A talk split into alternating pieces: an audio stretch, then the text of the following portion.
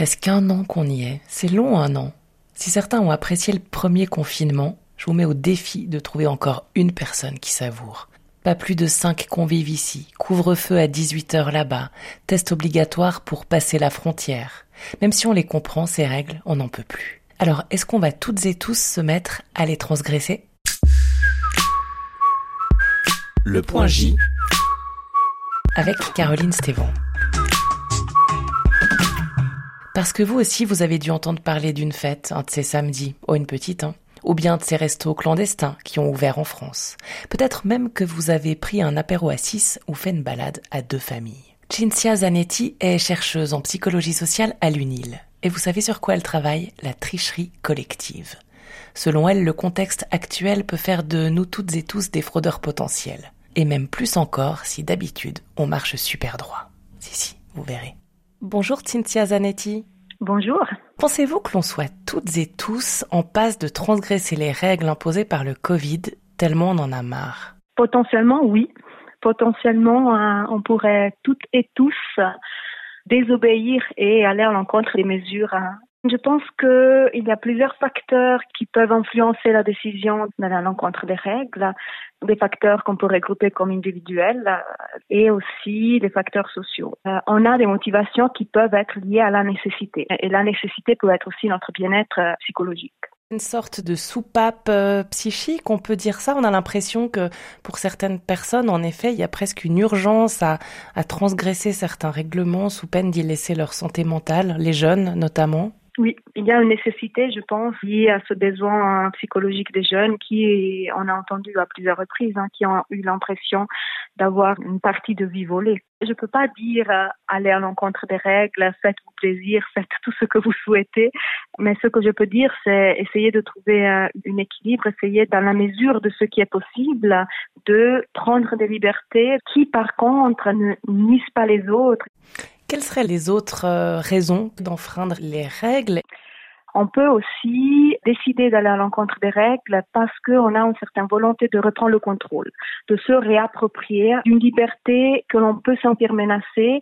Pourquoi? Parce que bah, la situation que nous vivons actuellement, c'est une situation qui est nouvelle, qui est incertaine et qui peut être menaçante.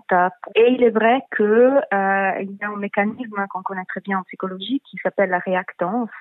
Lorsque on croit que notre liberté, nos droits, notre pouvoir d'action notre libre arbitre, hein, résumé, est menacé hein, de par justement euh, ces mesures qui nous sont demandées de respecter.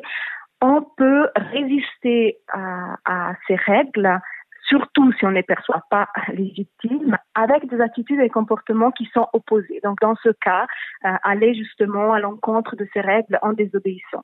Je peux aussi imaginer qu'il y a tout simplement des personnes qui ne voient pas la raison pour laquelle il faudrait respecter ces règles et qui ne voient pas cette notion d'interdépendance qui nous lie aux autres, c'est-à-dire mon comportement, notre comportement a une influence sur les autres, peut nuire aux autres, et du coup, bah, c'est pour cela que euh, on nous demande de respecter certaines règles.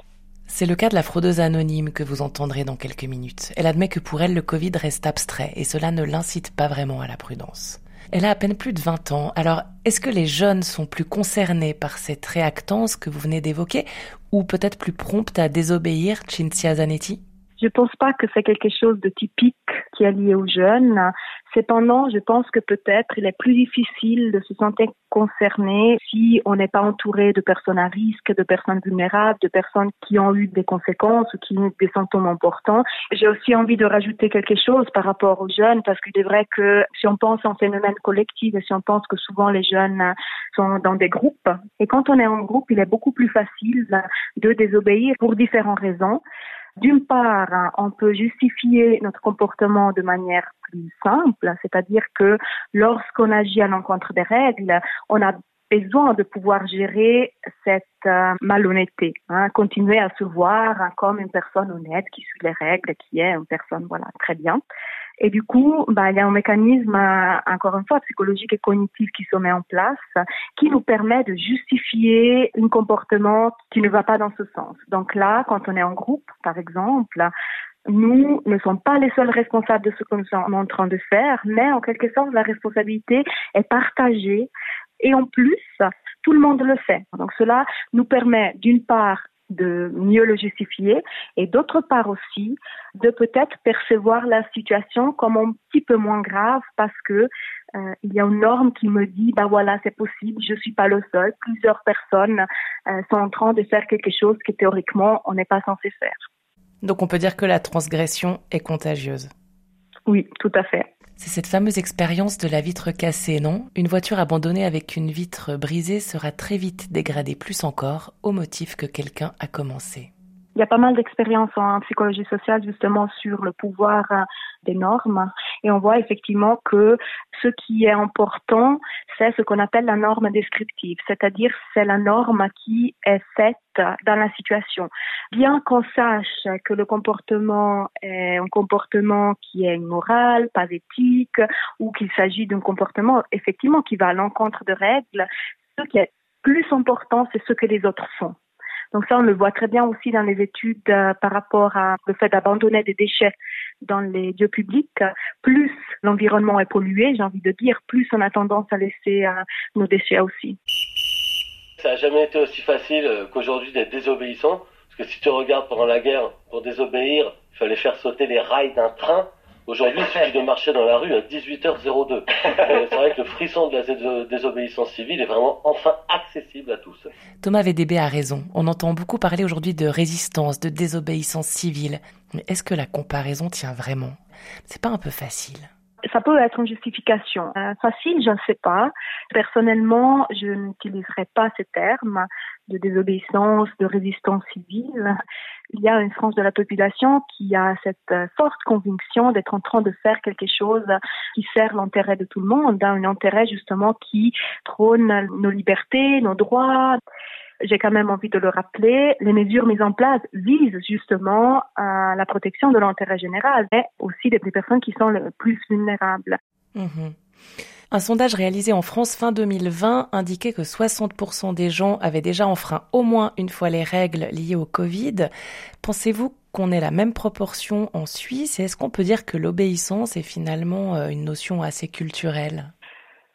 C'est difficile de se comparer à, avec un pays qui a peut-être une culture effectivement euh, différente que la nôtre. Il est vrai qu'en Suisse, les politiques ont misé sur la responsabilité individuelle ce qui est tout à fait compréhensible hein, dans une société telle que la nôtre. Les personnes savent bien s'interdire, s'autocensurer lorsqu'il est nécessaire. Cependant, la responsabilité individuelle et l'autocensure marchent bien lorsque il y a un message qui est clair, lorsqu'on sait pourquoi on est en train de respecter les mesures, lorsqu'on peut en quelque sorte aussi participer et construire dans la situation. Donc le flou et les allers-retours dans les mesures favorisent la désobéissance. Est-ce que la durée de la crise a un effet également. Ça va faire une année qu'on est tenu de respecter un certain nombre de règles. Est-ce que des personnes ayant tout bien fait jusque-là pourraient basculer du côté obscur? Oui, tout à fait. On est face à des tricheries, à des obéissances ordinaires, entre guillemets, faites par des personnes ordinaires, donc des personnes vraiment comme euh, vous et moi. Il y a un sentiment général de difficulté hein, par rapport à la situation, mais aussi au niveau euh, psychologique, si on reprend toute euh, cette histoire des justifications et de leur pouvoir, hein, il est vrai qu'il y a un effet qui est très connu aussi en psychologie qui s'appelle la licence morale, c'est-à-dire que lorsqu'on cumule d'une certaine manière des actions très morales, lorsqu'on fait bien les choses, lorsqu'on se voit comme une personne qui agit très bien, à ce moment-là, des écarts sont beaucoup plus faciles à justifier. J'ai tout bien fait jusqu'à maintenant, ah mais allez, je peux pour une fois seulement désobéir. Et donc ça veut dire que c'est pas parce qu'on fraude une fois qu'on va frauder tout le temps et ne plus rien respecter. J'espère pas. Ouf, la Suisse peut respirer. Merci Cinzia Zanetti.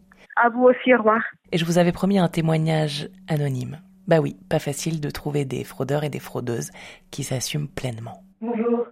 Alors, euh, je pense que je transgresse la Covid plusieurs fois par jour sans me rendre compte, parce que j'ai un naturel aussi à, être assez spontané et puis ça va pas très bien avec euh, les injonctions euh, sanitaires actuelles. Alors, par exemple, une des règles que je dis pas, c'est qu'à Genève, on doit porter le masque quand on est plus de deux dans une voiture. Typiquement, cette règle, je la suis pas, surtout quand je suis avec les membres de ma famille.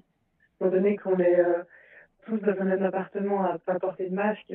Et puis, j'ai tendance aussi à continuer à, à sociabiliser parce que j'en ai vraiment besoin, notamment en, faisant des petites soirées qui impliquent plus que cinq personnes.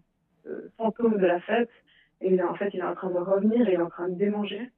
Et effectivement, je me suis retrouvée dans une soirée où on était, euh, je pense, plus de 15. Et ouais, ça a fait du bien. Ça a fait du bien parce que la crise sanitaire nous fait tout poser nos gestes jour et nuit avec euh, tout le monde, dans tous les lieux. Et en fait, on ne laisse aucun répit.